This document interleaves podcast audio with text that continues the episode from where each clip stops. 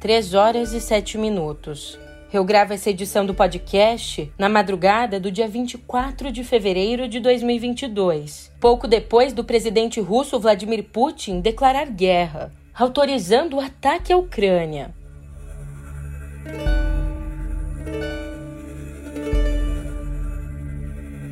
Que bom ter você aqui comigo nesse momento de muita apreensão, de muita tensão. Eu sou a Julia Kekia e vem cá, como é que você tá, hein? Se você acompanha o podcast, já percebeu que esse é um episódio atípico, mas não tinha como ser diferente. E agora eu te conto por quê no pé do ouvido.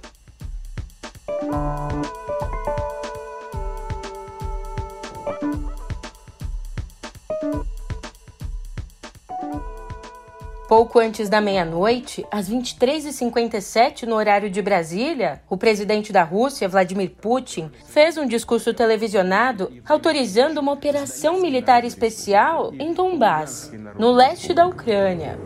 Мною принято решение о проведении специальной военной операции. В наши планы не входит оккупация украинских территорий. Мы никому и ничего не собираемся навязывать силой. Еще раз настойчиво подчеркну.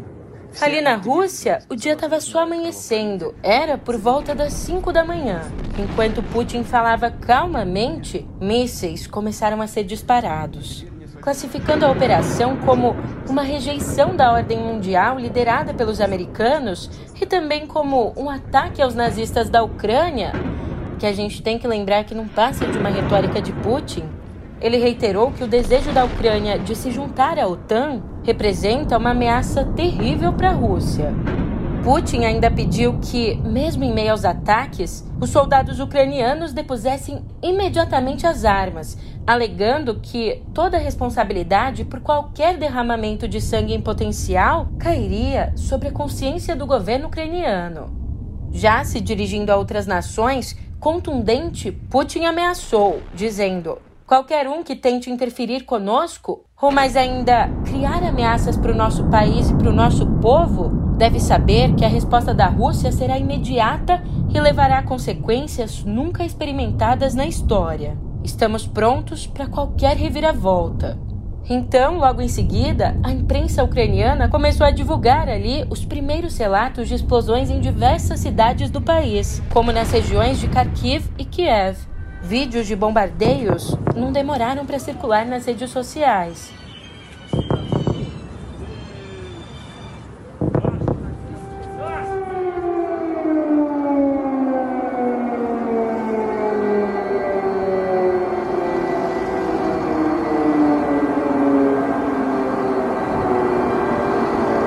Sirenes para alertar contra um possível ataque estão sendo acionadas na manhã desta quinta-feira em Kiev, a capital da Ucrânia.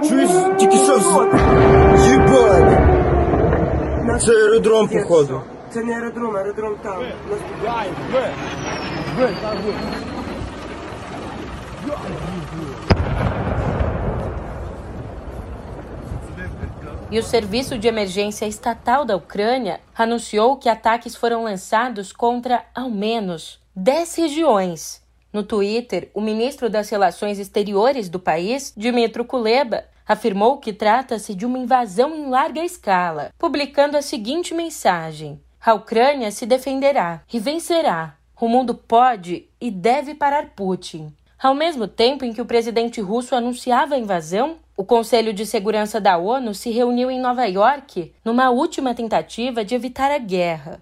Embaixadores de vários países pediram à Rússia que recuasse, voltando à mesa de negociações. Mas já era tarde. No fim das contas, a reunião de emergência terminou com uma troca tensa entre os embaixadores da Ucrânia e da Rússia. O representante ucraniano pediu à Rússia que renunciasse à presidência do Conselho, dizendo que não há purgatório para criminosos de guerra. Eles vão direto para o inferno, embaixador. Well, as I said, relinquish your duties as a chair. Call Putin, call Lavrov to stop aggression. And I welcome the decision of some members of this council to meet as soon as possible to consider the necessary decision that would condemn the aggression that you launch on my people. There is no purgatory for war criminals. They go straight to hell, Ambassador. Por sua vez, o representante russo respondeu justificando que o país não está sendo agressivo contra o povo ucraniano, mas sim contra a junta do poder em Kiev, encerrando logo em seguida a reunião. E assim que amanheceu na Ucrânia, o presidente Volodymyr Zelensky foi à TV se posicionar frente à população. Ali disse que declarou lei marcial no país devido ao ataque russo та по нашим прикордонникам, прикордонним загонам. В багатьох містах України було чутно вибухи.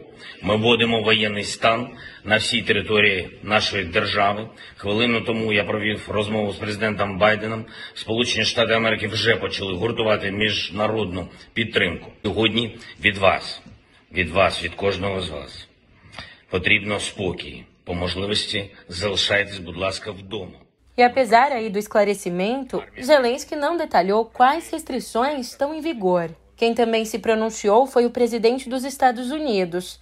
Ali, no comunicado divulgado, Joe Biden disse que, abre aspas, o presidente Putin escolheu uma guerra premeditada que trará sofrimento humano e uma perda catastrófica de vidas, ponderando ainda que Somente a Rússia é responsável pela morte e destruição que o ataque trará, e os Estados Unidos e seus aliados vão responder de forma unida e decisiva.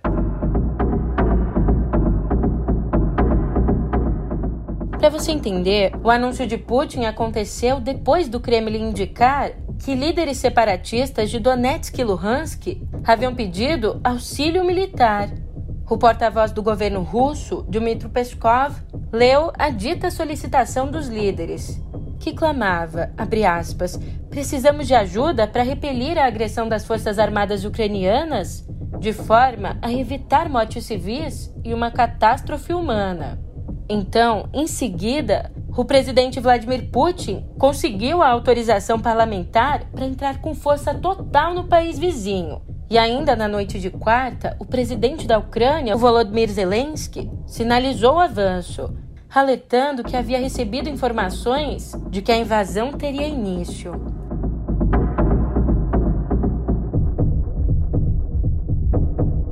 Como analisou o ex-embaixador americano na Rússia, Michael McFaul, aspas, Putin não pensa como nós. Ele acredita que o Ocidente ditou termos injustos para a paz após a Guerra Fria. Do jeito como vê, foi imposta uma reestruturação liberal na Rússia, Moscou foi forçada a assinar tratados de controle armamentista, a OTAN expandiu ignorando a Rússia e, o pior de todos os pecados, os eslavos foram divididos em países diferentes. Na verdade, foram os líderes de três repúblicas soviéticas eslavas que assinaram um tratado dividindo a União Soviética. Agora que a Rússia é novamente poderosa, Putin está preparado para arriscar muito para rever o que chama de ordem imperial americana. Ele vai pressionar para desfazer a ordem internacional liberal enquanto estiver no poder, normalizar a anexação de territórios, negar soberania aos vizinhos, sabotar ideias liberais, sociedades democráticas e dissolver a OTAN são os objetivos futuros de Putin. Ele não vê países como atores únicos. O presidente russo olha para dentro dos países e separa os grupos pró-autocracias dos grupos pró-democracias. Ele acredita que o incentivo americano a democracias ameaça seu comando autocrático. E a maioria das crises que abriu com os Estados Unidos não foi provocada por expansão da OTAN, mas sim por mobilizações pró-democracia, as quais chama de revoluções das cores. Mobilizações essas que aconteceram dentro de países como a Geórgia em 2003 a Ucrânia em 2004, a Rússia em 2011, a Primavera Árabe também em 2011 e a Ucrânia novamente em 2014. E para a gente compreender tudo isso, também vale trazer para a conversa a análise do jornalista Thomas Friedman, que diz que, abre aspas, Putin vê a ambição ucraniana de deixar sua esfera de influência tanto como uma derrota estratégica quanto como uma humilhação pessoal e nacional, mas há um contexto relevante. A obsessão pela Ucrânia não vem de um nacionalismo místico. Na verdade, existem dois pedaços de lenha mantendo esse fogo vivo. O primeiro é a decisão mal pensada dos Estados Unidos de expandir a OTAN nos anos 90. Isso apesar do colapso da União Soviética. O segundo pedaço de lenha, muito maior, é como Putin explorou de forma cínica essa expansão para convencer os russos a ficarem ao lado dele, apesar do desastre do governo. Putin fracassou em tentar fazer da Rússia um modelo econômico que poderia tanto atrair os vizinhos quanto manter, na Rússia, seus maiores talentos. Hoje, esses buscam vistos para viver no Ocidente. Quando Putin escolheu, por questões políticas internas, se tornar um nacionalista belicista, o que o esperava para seduzir a população? É claro, a expansão da OTAN. Sim, essa guerra Putin criou. Ele é um líder ruim para a Rússia e para os vizinhos. Mas os Estados Unidos e a OTAN não são inocentes a respeito de como chegamos até aqui. Em relação às expectativas, eu te conto que a quinta deve ser marcada por sanções contra a Rússia e também pelas primeiras consequências financeiras da invasão. Aliás, uma delas já foi sentida pelo mercado. Nessa madrugada, o preço do petróleo superou 100 dólares pela primeira vez em mais de sete anos.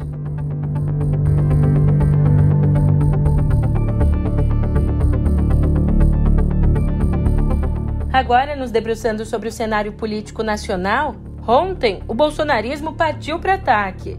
É a começar aí pelo próprio presidente que, num evento do Planalto para uma plateia, irritadiço, falando alto, por vezes gritando, como descreveu a jornalista Vera Magalhães. Durante o discurso, Bolsonaro tentou atiçar o antipetismo de executivos do setor financeiro e indústrias que o assistiam.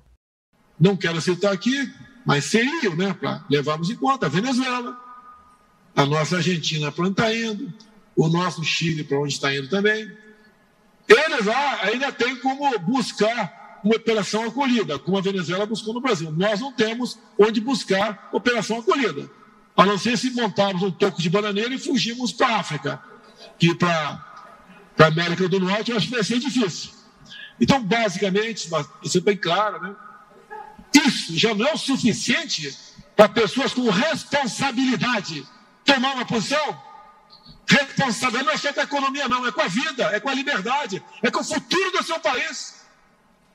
E nós sabemos o que vai acontecer com essa pátria se esses bandidos voltarem para cá. Pegue os meus ministros, um a um, compare com os outros que nos antecederam, veja o perfil. Ali ele afirmou existir um plano de governo Lula, que em verdade não existe. Pois é, e não é coincidência que o Planalto esteja aí atrás de um outro grupo com capacidade de financiar campanhas. Sabe qual grupo? O grupo de empresários do agronegócio. Vários deles foram convidados para um encontro no próximo dia 7. E a forma do convite gerou desconforto. Como conta a jornalista Juliana Dalpiva, o modo como o encontro foi chamado gerou insegurança pelo que foi considerado falta de transparência. A ideia era que, em um primeiro momento, o grupo se encontrasse com Bolsonaro no palácio para uma conversa e, posteriormente, ainda no mesmo dia, uma segunda reunião aconteceria sem o presidente e ali seriam feitos convites para contribuição com a campanha. Pois é, a campanha de Bolsonaro está sentindo na pele a falta de recursos. E quem também estava agressivo era o general Luiz Eduardo Ramos, ministro da Secretaria-Geral da Presidência. Na viagem, fomos surpreendidos por notícias vindas do Brasil que uma alta autoridade de uma instituição de Estado afirmou de maneira leviana, por que não dizer, de certa forma, irresponsável, que nós estávamos na Rússia, liderados pelo presidente, para levantar processos, alguma artimanha os russos nos ensinarem e no retorno nós usarmos no Brasil. Isto, o termo correto, presidente, para quem lhe conhece, um democrata, é inaceitável. Me dou o direito, quando autoridades investidas de um poder desse começam a, a, a falar com esse tipo de pronunciamento, me dá o direito de levantar dúvidas com relação à isenção e imparcialidade em futuros processos. Durante o evento no Planalto, o general Ramos discursou fazendo referência ao ministro Edson Fachin, presidente do TSE, que recentemente afirmou estar preocupado com campanhas de desinformação ratiçadas pela Rússia.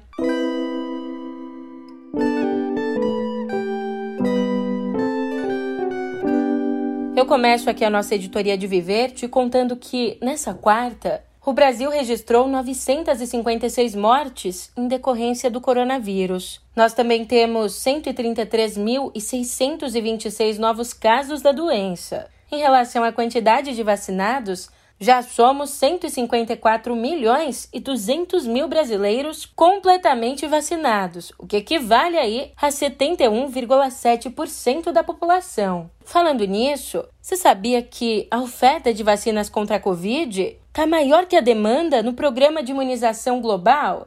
Pois é, com a maior parte das populações vacinadas, os países ricos aumentaram a doação para o programa. Já na contramão, os países mais pobres estão enfrentando dificuldades logísticas para receber essas doses.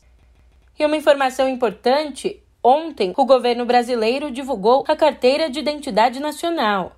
É um novo documento que unifica os cadastros nos estados do país e no Distrito Federal. Para isso, agora a referência em todo o país vai ser o CPF, não mais o número do RG, que até então podia chegar a 27 dígitos. E vamos à tragédia de Petrópolis. Olha, as buscas por desaparecidos entram no décimo dia nessa quinta. Até essa madrugada, são 204 mortos e ao menos 51 pessoas desaparecidas.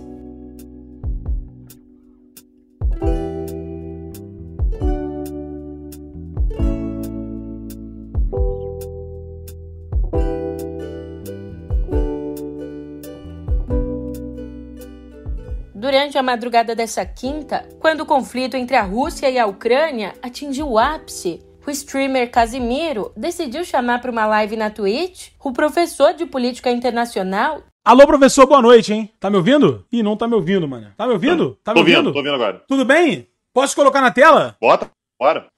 Cara, o negócio é o seguinte. O negócio é o seguinte. O meu chat tá em polvorosa. O mundo. O mundo tá em polvorosa, né? É. Aqui é um pouquinho diferente da Globo News, tá? Beleza. Eu queria, eu queria que você explicasse o seguinte. Vamos lá. Quero perguntas. Eu, eu, vou te fazer perguntas simples demais, mas você tenta responder de uma forma que a galera entenda. Eu tô aqui com um chifrinho aqui que tá brincadeira, mas tudo bem. Deu merda ou não deu merda? Deu merda. Não deu merda. Deu, deu merda, merda deu legal. Merda sério. Sim. Deixa eu só fazer o básico aqui, né, professor? Te, se apresenta pra galera, que agora sim você tá com voz, eu já saí perguntando, só pra galera te conhecer. Então, meu nome, meu nome é Tanguy, você tá perguntando como é que pronuncia meu nome. Meu nome é Tanguy, Tanguy Bagdadi, isso, o, no, o, o nome é assim mesmo. Chat tá lotado de molecada, né? Molecada, você sabe como é que é, desesperada, né? Molecada aqui, pô, simplesmente, assim que aconteceu tudo, estavam lamentando.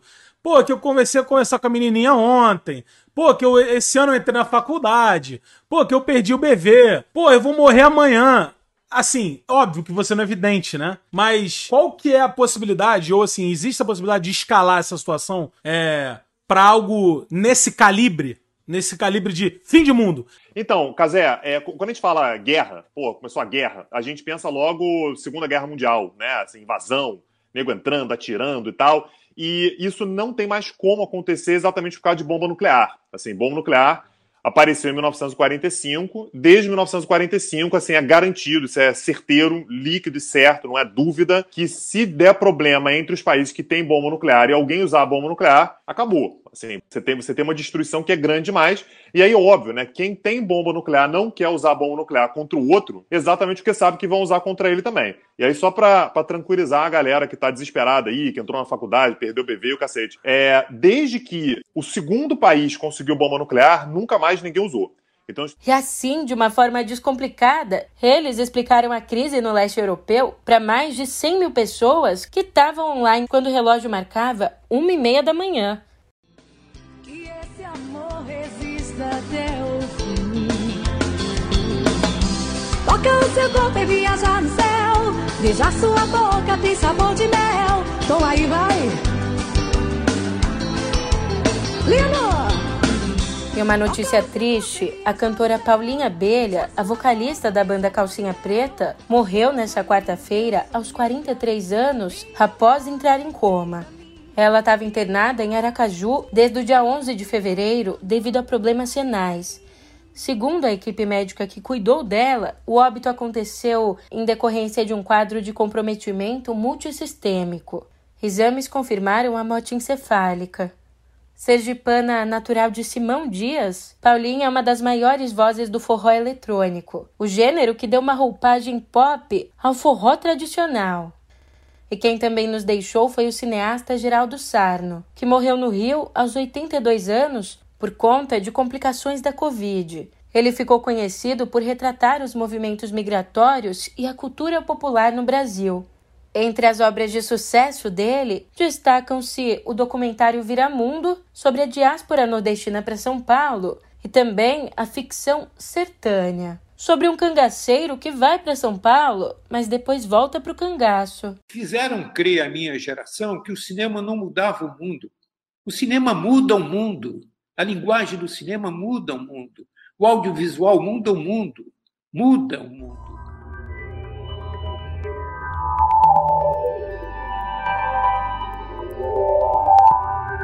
Depois de três dias suspensos por conta de um incidente de segurança, os sites da Americanas e do Submarino voltaram a funcionar nessa quarta.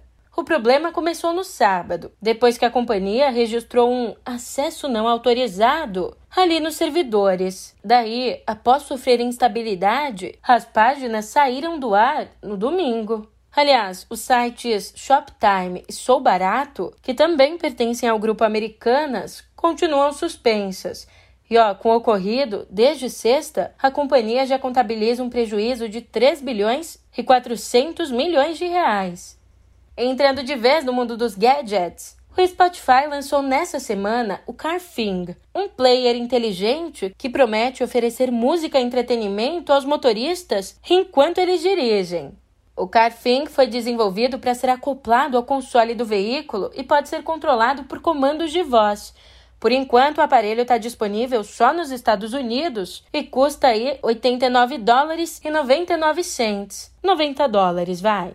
Por fim, um estudo do Centro de Combate ao Ódio Digital do Reino Unido mostrou que o Facebook não rotulou metade das postagens que divulgam conteúdo de negacionistas sobre as mudanças climáticas. E essa pesquisa vem à tona depois de novas denúncias de que a companhia enganou investidores sobre os esforços para combater as mudanças climáticas e a desinformação relacionada à Covid.